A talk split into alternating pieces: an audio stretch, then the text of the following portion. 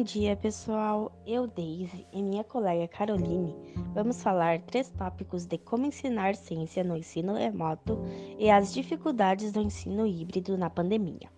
Uma maneira de superar os obstáculos em meio a tantas dificuldades que surgem nesse modo de ensino são as iniciativas voluntárias de pessoas que estão dispostas a oferecer aulas pelas redes sociais, contar história para as crianças, entre outras diversas maneiras de ajudar os alunos que têm dificuldades.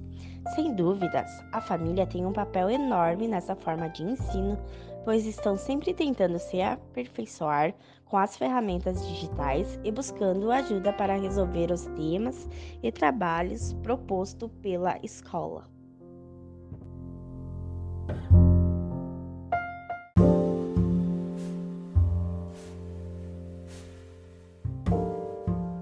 Além de explanar algumas dicas sobre como trabalhar as atividades com as turmas da educação infantil durante o ensino remoto, dicas de como fazer pequenas experiências científicas com as crianças no intuito de prender a atenção das mesmas brincando e adquirindo conhecimentos, sendo elas areia movediça, ingredientes, amido de milho, água e corante opcional. Modo de fazer: use a proporção de dois copos de água, de água para um de amido e é só misturar em um copo, bacia ou outro recipiente e colocar corante para ficar mais divertido. Quando a criança colocar os dedos ou objetos devagar, eles afundam até a base, mas se bater os dedos rapidamente, a mistura fica dura. Feijão no algodão. Ingredientes: pote de vidro, feijão e algodão. Modo de fazer: Umedeça o algodão com água, encha o vidro de algodão úmido e encaixe o feijão no algodão na lateral do vidro. Não deixe secar. Todos os dias coloque um pouco de água. Em cerca de três dias, a raiz vai começar a aparecer. Quando o feijão tiver mais de 20 centímetros, pode ser retirado e plantado em um pote de terra. Sem esquecer que durante as aulas remotas, é importante relembrar das atividades de psicomotricidade por isso, é interessante que os professores proponham dinâmica nas quais as crianças possam trabalhar a coordenação motora do corpo todo, visando desenvolver a consciência corporal. Além disso, é importante aproveitar os espaços da varanda, quintal, sala, cozinha, quarto e usar os recursos já disponíveis em casa pelas crianças. Por isso, atividades como bambolê, jogos com bola, dançar, empilhar copos, andar sobre uma linha reta desenhada no chão, jogo, cabeça, ombro, joelho e pé, entre outras atividades físicas, são, boa, são boas para as crianças, pois são excelentes para ajudar no desenvolvimento infantil, visto que é hora de tirar o foco dos eletrônicos e colocar o corpo em, em movimento. Ressaltamos que os professores podem gravar vídeos curtos nos quais trabalha, trabalharão a coordenação motora fina através da lucidez de idade, fazendo uso de brincadeiras como separando grãos, argolas coloridas, pregando botões. Assim, as práticas pedagógicas devem possibilitar a expressão lúdica durante as narrativas, a apreci aprecia apreciação e interação com a linguagem oral e escrita para que a criança possa aproveitar a cultura popular de que já dispõe e adquirir novas experiências pelo contato com diferentes linguagens.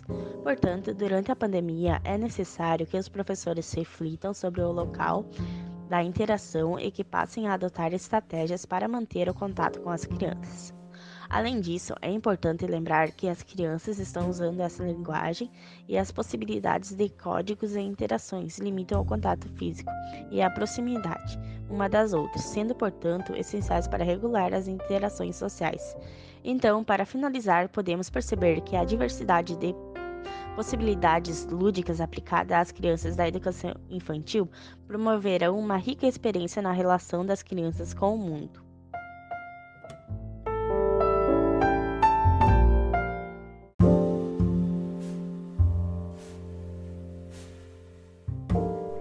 Ensino remoto versus pandemia. Quais as dificuldades das aulas remotas na educação infantil?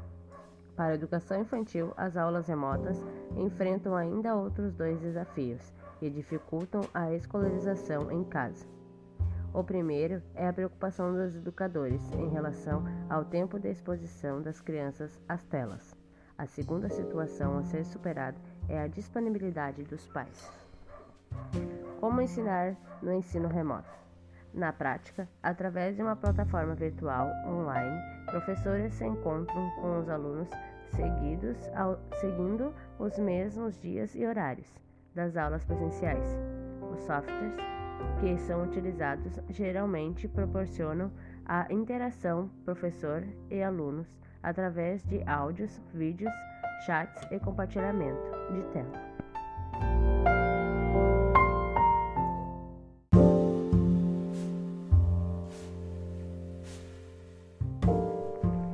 Híbrido versus pandemia. Bom, me chamo Caroline e vou falar um pouco sobre o híbrido versus pandemia. Começamos falando sobre o que é formato híbrido. O modelo híbrido combina práticas pedagógicas do ensino presencial e do ensino à distância, com o objetivo de melhorar o desempenho dos alunos tanto no presencial quanto à distância. Qual é a proposta do ensino híbrido?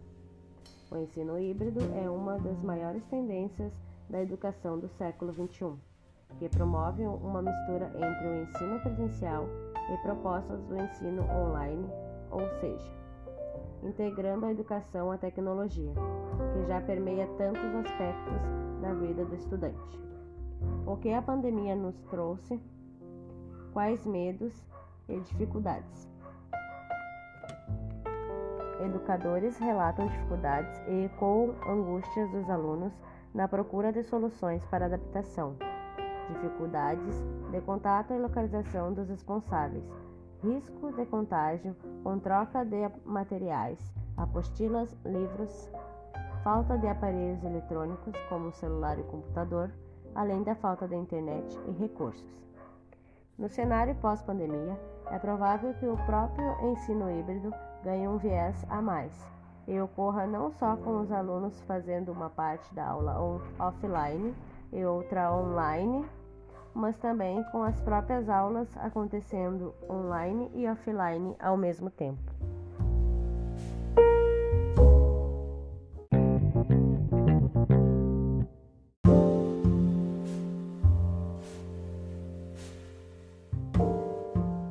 Bom dia, pessoal. Eu, Daisy, e minha colega Caroline vamos falar três tópicos de como ensinar ciência no ensino remoto e as dificuldades do ensino híbrido na pandemia. Uma maneira de superar os obstáculos em meio a tantas dificuldades que surgem nesse modo de ensino são as iniciativas voluntárias de pessoas que estão dispostas a oferecer aulas pelas redes sociais, contar história para as crianças, entre outras diversas maneiras de ajudar os alunos que têm dificuldades. Sem dúvidas, a família tem um papel enorme nessa forma de ensino, pois estão sempre tentando se aperfeiçoar com as ferramentas digitais e buscando ajuda para resolver os temas e trabalhos propostos pela escola.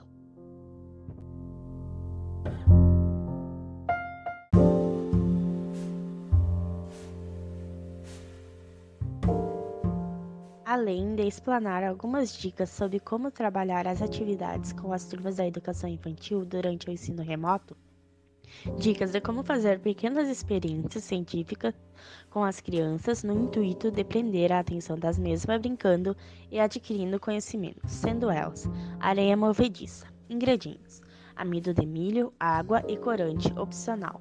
Modo de fazer: use a proporção de dois copos de água, de água para um de amido e é só misturar em um copo, bacia ou outro recipiente e colocar corante para ficar mais divertido.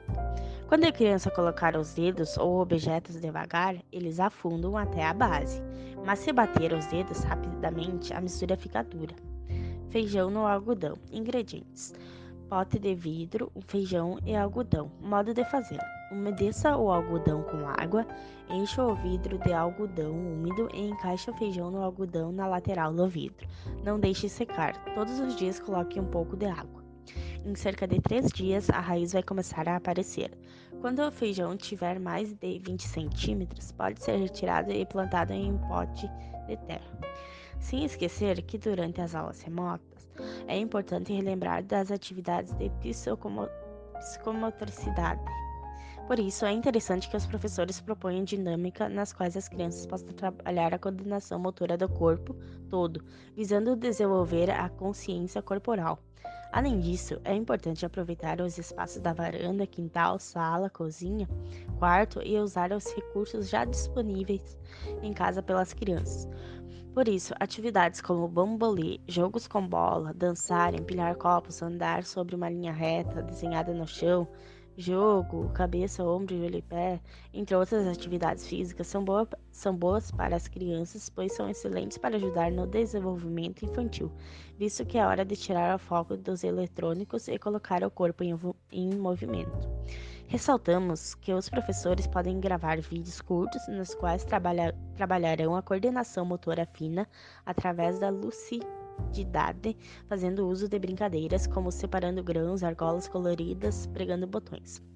Assim, as práticas pedagógicas devem possibilitar a expressão lúdica durante as narrativas, a apreci aprecia apreciação e interação com a linguagem oral e escrita para que a criança possa aproveitar a cultura popular de que já dispõe e adquirir novas experiências pelo contato com diferentes linguagens.